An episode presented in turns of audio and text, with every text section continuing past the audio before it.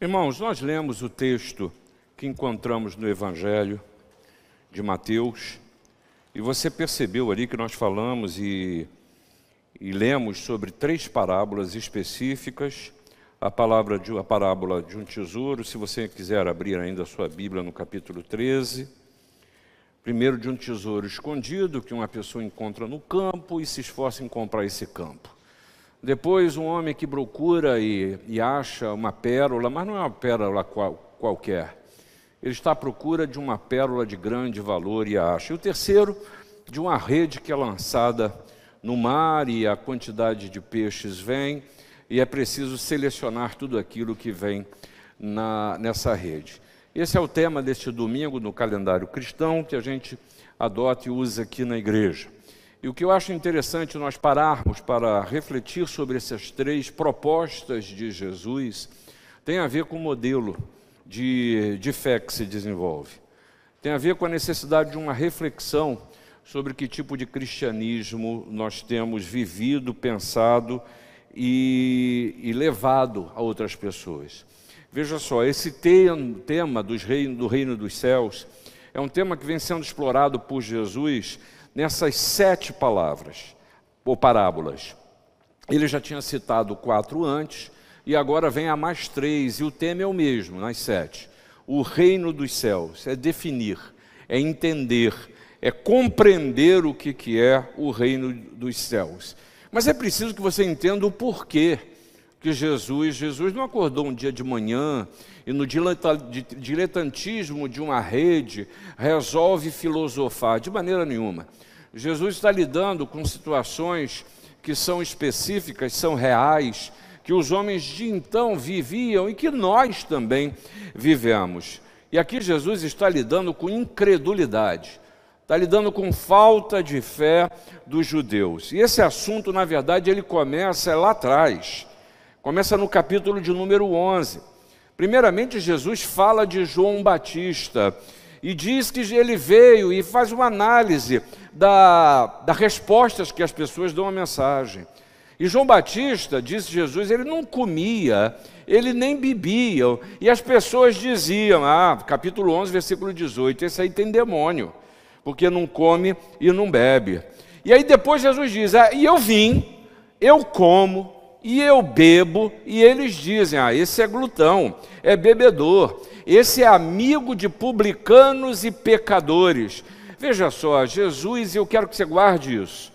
Jesus, e dizem os fariseus, Jesus é amigo e o condenam por ser amigo de publicano, publicanos e, e pecadores. Depois disso, Jesus passa a falar dos efeitos de seus milagres. Jesus fazendo essa análise diz: rapaz, eu fui em diversas cidades em que milagres foram realizados, foram feitos e nada aconteceu. As pessoas não foram tocadas pela, pela mão poderosa do Senhor, por Jesus trazendo transformação e mudança de vida. Gente que não vê diferença nenhuma da presença e da ação de Deus. Pode agir quantas vezes for, mas é insensível para perceber o mover de Deus. E é curioso que isso pode nos tocar em a gente viver uma fé que é incrédula, em que a gente faz porque sempre fez, ora porque sempre orou, mas se for analisar a, a, aquilo que se está dizendo, nada é mais do que palavras e palavras, mas que não são reflexos da própria vida. Você conhece a história de gente que, sem perceber, se afasta da igreja, se afasta do corpo de Cristo, se afasta do Evangelho, os anos se passam e de repente se percebe vazia vazio porque sentem a carência da presença de Deus. Ah, Jesus está convidando gente assim, gente que precisa.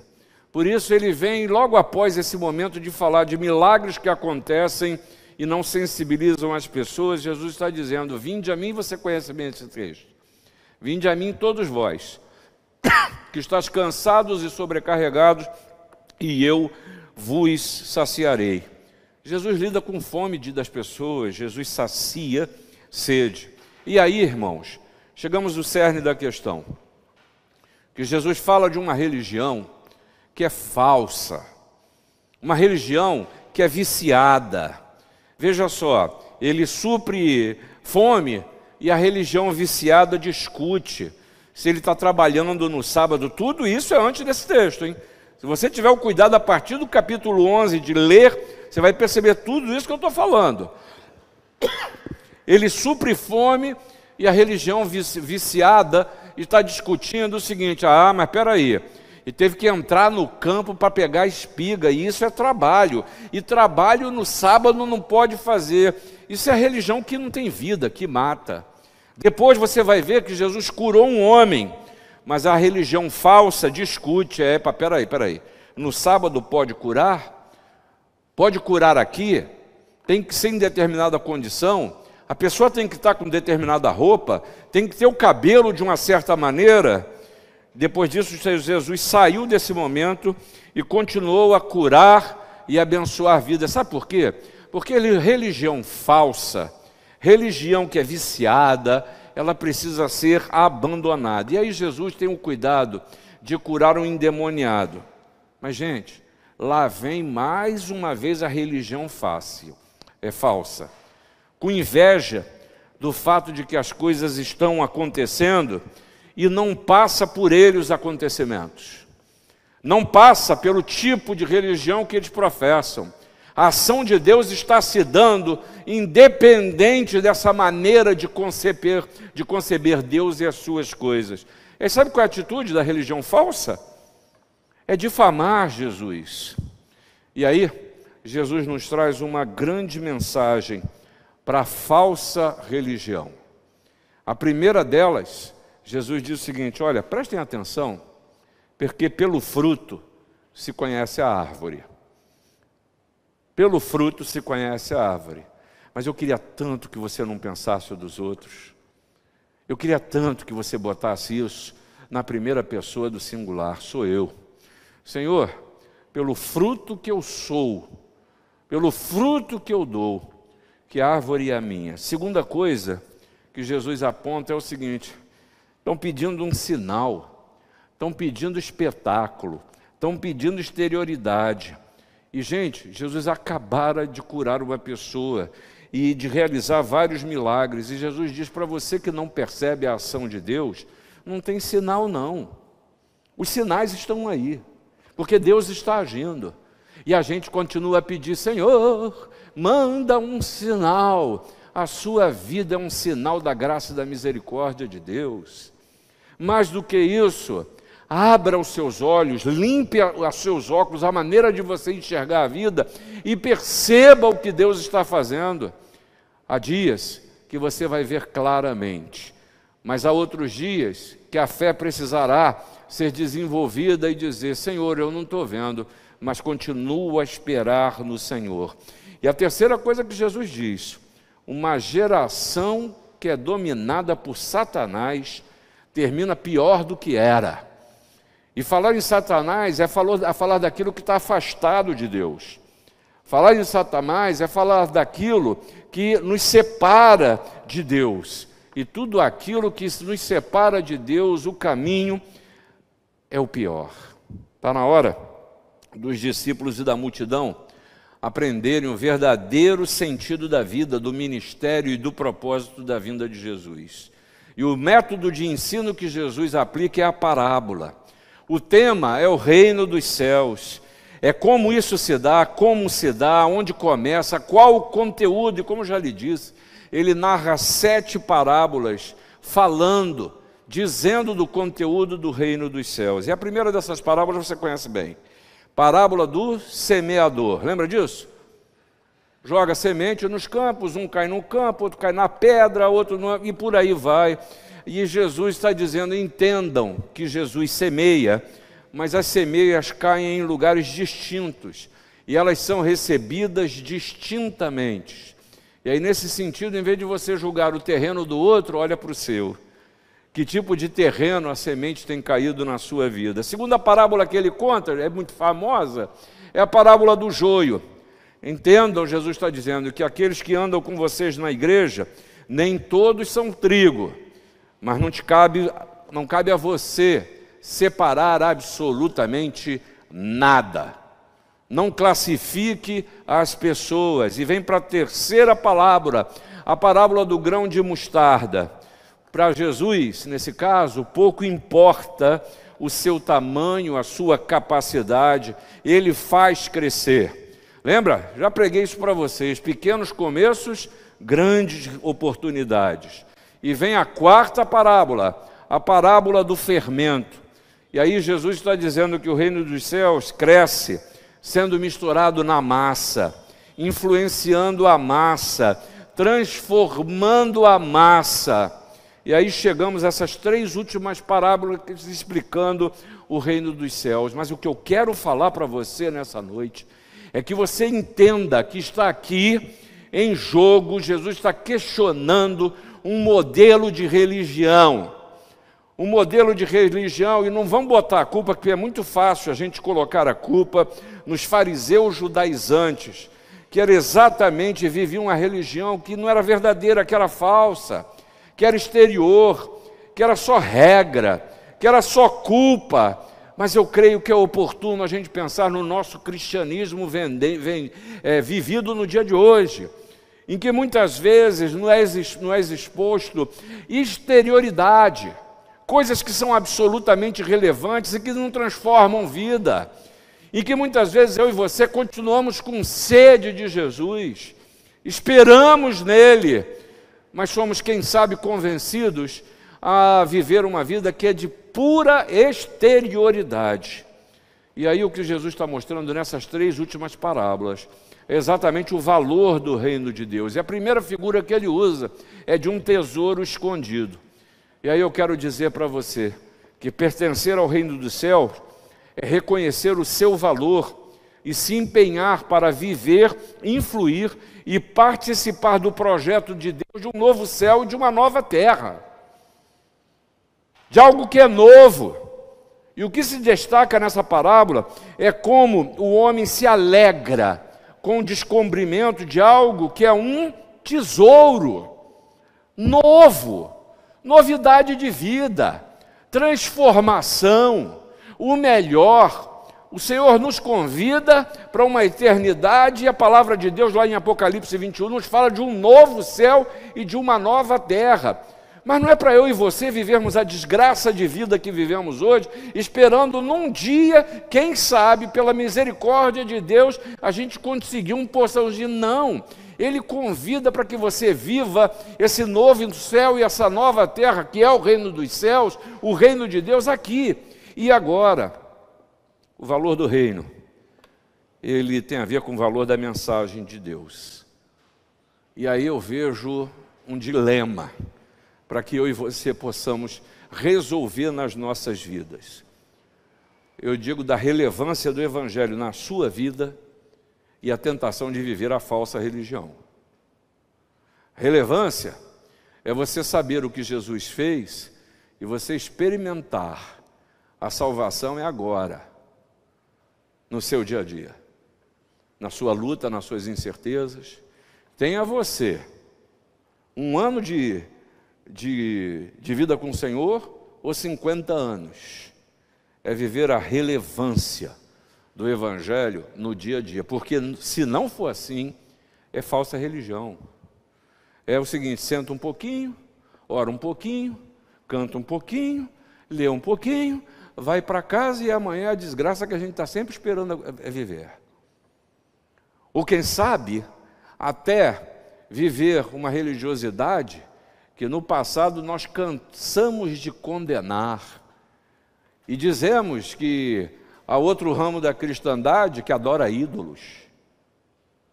Mas, na verdade, desenvolvimento de um cristianismo que não é vida é disso que Jesus está falando nessa parábola, de valor.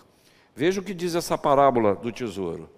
O esforço do homem, primeiro, que procura, o esforço do homem que investe tudo que tem, o esforço do homem que compra, que se torna proprietário e pode dizer: agora é meu, agora é meu. Em contraponto ao evangelho que é fácil, que não transforma, que eu não me enfrento, que não ajo, que não me envolvo. Jesus está nos ensinando e nos dizendo que vale a pena abandonar tudo para aceitar e para cumprir a vontade de Deus. Isso é um tesouro. Isso é um tesouro. Jesus está nos dizendo que o reino dos céus já começou na vida daqueles que o reconhecem como Senhor e como Salvador. Irmãos, nós precisamos lidar com o tesouro que encontramos, porque do contrário, nós vamos tratar ao Senhor da igreja como algo que não tem valor, ou quem sabe, que serve para determinados interesses meus em determinados momentos da vida. E aí Deus só é Deus na minha vida no momento em que eu sinto que já não dá, que eu já bati a cabeça, que não tem caminho, quando a desesperança toma, e aí vejo muitos que aí se levantam: Deus, o Senhor me abandonou. Aí Deus deve estar gritando lá de cima: Não, filho, foi você que me abandonou. É você que não percebeu a minha presença. A parábola do tesouro escondido nos chama a atenção para o fato de que a presença e a pertença como ser humano de Jesus é uma realidade que é um verdadeiro tesouro naquilo que a gente dá mais valor. Mas essa palavra do valor do reino de Deus não para aí. Aí ele fala da pérola, mas fala da boa pérola. Ele fala de uma pérola que tem um grande valor. E aí, nesse sentido, eu preciso aprender que o reino dos céus exige que nós reflitamos e aprendamos a distinguir o que a vida nos oferece Deixa eu contar uma história para vocês. Vocês sabem que minha mãe está muito doente, com Alzheimer, e ela, a capacidade dela, ela faz um esforço descomunal para manter a cognição. E ela tem lutado com isso e, pela graça de Deus, ela tem caminhado. Mas nós íamos, não me lembro para que momento foi, tinha ia haver uma festa ou um casamento, não sei o que, que era, não lembro. Ela tem problema de cognição e eu estou com problema de memória, mas vamos embora. Então, ela estava e ela vira para mim e fala o seguinte: ah, eu, meu filho, vai lá e pega minha, meu colar de pérola para que eu possa usar. E eu fui pegar o colar de pérola, entrei lá, abri a caixa lá de, de, de, dos negócios dela, vi lá o negócio, é esse, peguei e entreguei para ela. E ela, peguei a primeira que estava naquela caixa lá. Ela olhou para aquilo e falou assim: essa não, meu filho, essa não vale nada, essa é bijuteria. Vai lá, porque a verdadeira está dentro de um estojo de veludo. E eu voltei, rapaz, e falei, meu Deus, não é que está mesmo dentro do estojo de veludo? Mas eu não percebi qual a diferença. Peguei as duas e fiquei olhando. Falei, caramba, eu não percebo. Mas ela percebe. E existem pérolas que não valem nada. Mas existem pérolas que têm um grande valor. E Jesus destaca que há pérolas, mas saber distinguir qual é a pérola de grande valor é necessário. Por exemplo, fazer a vontade de Deus precisa ser visto como algo que é belo, algo que é bom. Só uma maneira de trazer paz ao coração, alegria para a mente, beleza à vida, é aceitando e cumprindo a vontade de Deus. E aqui está o ponto. Muito se fala de religião, de religiosidade, de culto, de evento, de programação, de marketing religioso, mas o que realmente importa? O que importa é a sua vida, é o seu jeito de ser, é a sua paz, é a beleza de viver. E aqui eu me lembro daquela música, eu amo essa música do Ivan Lins. Quero sua risada mais gostosa, esse seu jeito de dizer que a vida pode ser maravilhosa. Irmãos, acho que mais do que nunca, a gente precisa olhar para o lado bom da vida.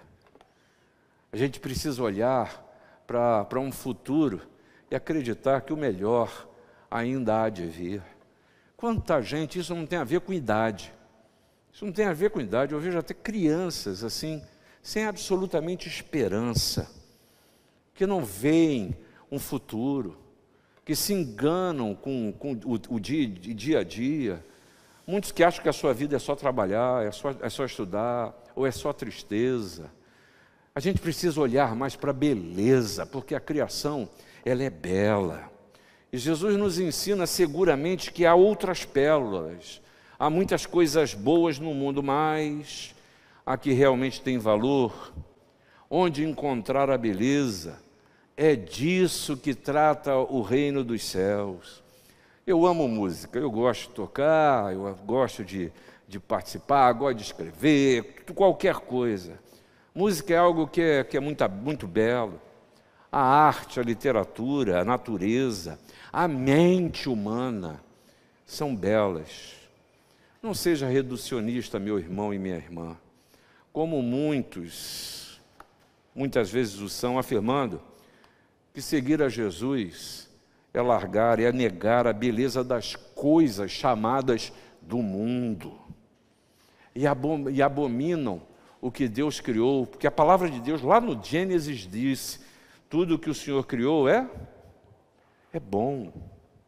É bom. Por favor, só não confunda a minha palavra com licenciosidade, porque não é disso que se está falando. O que está falando é sobre o olhar da beleza da vida. Porque eu gosto muito de John Stott, nós estudamos na escola dominical esse texto, é um livro dele que diz: crer é também pensar. E nesse sentido, ele se insurge contra o evangelho burro, o evangelho superficial, o evangelho que reduz o ser humano, contra o conceito de rebanho, de curral, de massa de, menor, de manobra. Pois eu e você, Paulo diz, é, é, renovai-vos pela transformação da vossa mente, para, para que experimenteis qual seja a boa, perfeita e agradável vontade de Deus para que isso aconteça, é preciso lidar com o que Deus lhe deu, a capacidade de reflexão. Não se deixar sucumbir pelas pressões do tempo, mas crer nas intenções de Deus que são as melhores. Não se esqueça que Jesus veio para salvar. Para salvar. Isso é beleza. Isso faz suspirar. Isso alimenta para a semana que começa amanhã e que você tem os seus desafios. Mas é preciso, tenha segurança, que você perceba que a sua vida é uma pérola de grande valor. É de tão grande valor que o Senhor Jesus, para resgatá-la, foi à cruz e se deu. E deu dizendo: Eu vim para que vocês tenham vida, e vida em abundância. Mas, irmãos, aí chegamos a essa terceira parábola. Falamos do grande valor, falamos de uma vida que é bela e que tem um, um, um valor também comparável nessa pérola, mas agora chegamos ao ponto da rede.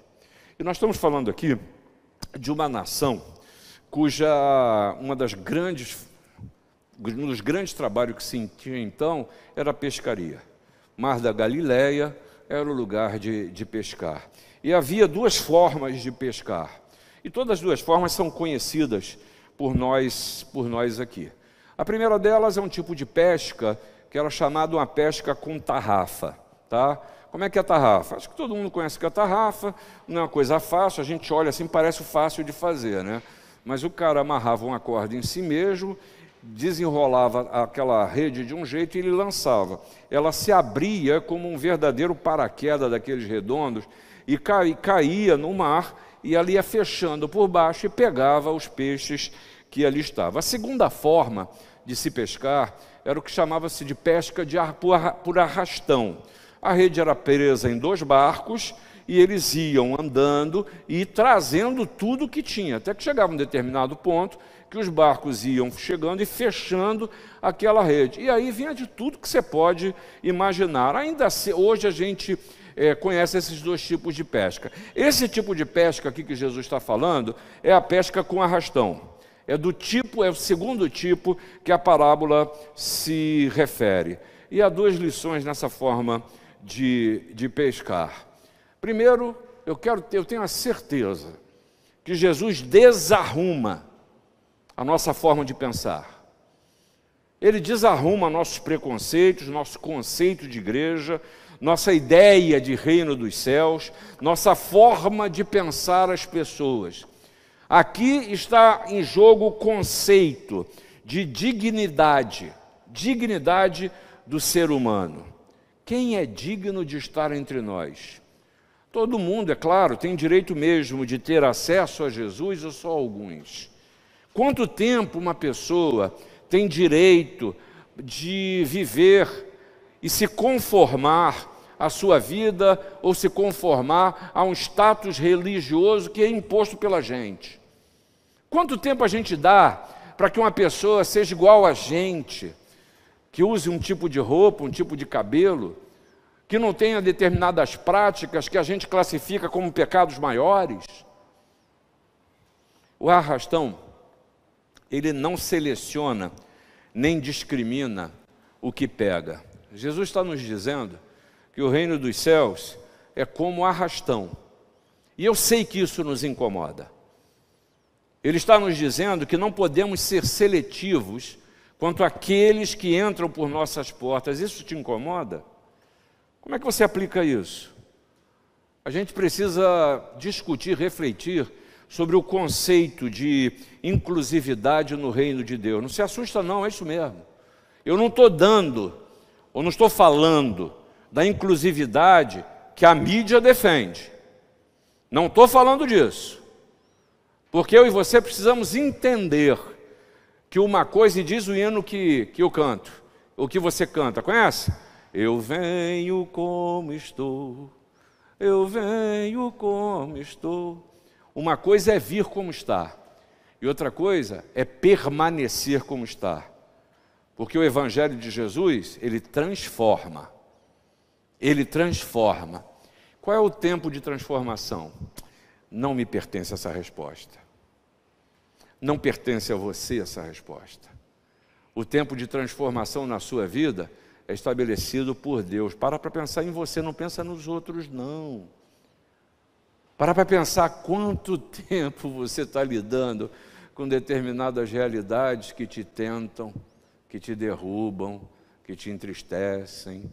Quanto tempo você está lidando com você mesmo em teimosias, até nas suas relações, até na sua incapacidade de perdoar, até na forma de tratar pois é a mesma coisa que o Senhor faz com o outro. Jesus não está, está nos dizendo que as pessoas vêm como estão, mas não permanecem como são. Mas tenha certeza, essa é uma, uma palavra que não é ameaça, porque se fosse uma ameaça, não seria boa nova. E o Evangelho, por definição, são boas novas, boas novas. Jesus está dizendo e repetindo, porque já falou, acabou de falar isso na palavra, na parábola do joio, que vai chegar um momento da separação. E na verdade, sabe qual é a leitura que você precisa fazer? A leitura é: Jesus está dizendo que há consequências para as suas decisões. Há consequências. Isso é particularmente importante hoje.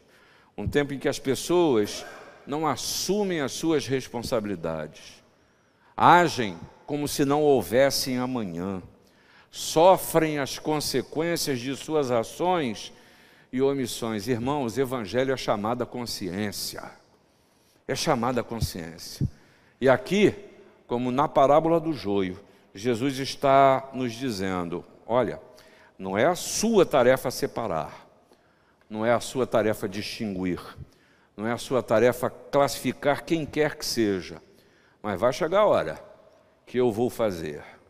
Por isso, quem pensa estar de pé, veja que não caia. Não sei, tem pessoas que ouvem isso e, e, e, e escutam como se fosse uma ameaça de Deus. Dizer, olha, não há nada escondido que não venha a ser revelado. Olha, vai chegar uma, uma hora em que todas as coisas serão reveladas. Não é melhor a gente começar a tratar disso agora? Não é melhor a gente aliviar a carga da vida, nos separando desses pesos que muitas vezes a gente se auto-impõe? Pois essa parábola do tesouro, da pérola e da rede, Jesus está dizendo: ei, reclassifique a sua vida e viva a alegria de estar na minha presença. Viva a alegria de fazer parte de um projeto em que Deus quer trazer mais vida para minha e para sua caminhada. Por isso que esse texto termina dizendo: todo escriba versado no reino dos céus é semelhante a um pai de família que tira do seu depósito coisas novas e coisas velhas. Sabe o que é isso? É uma vida em constante arrumação. Que Deus lhe permita viver isso ainda hoje. Que Deus te abençoe. Amém.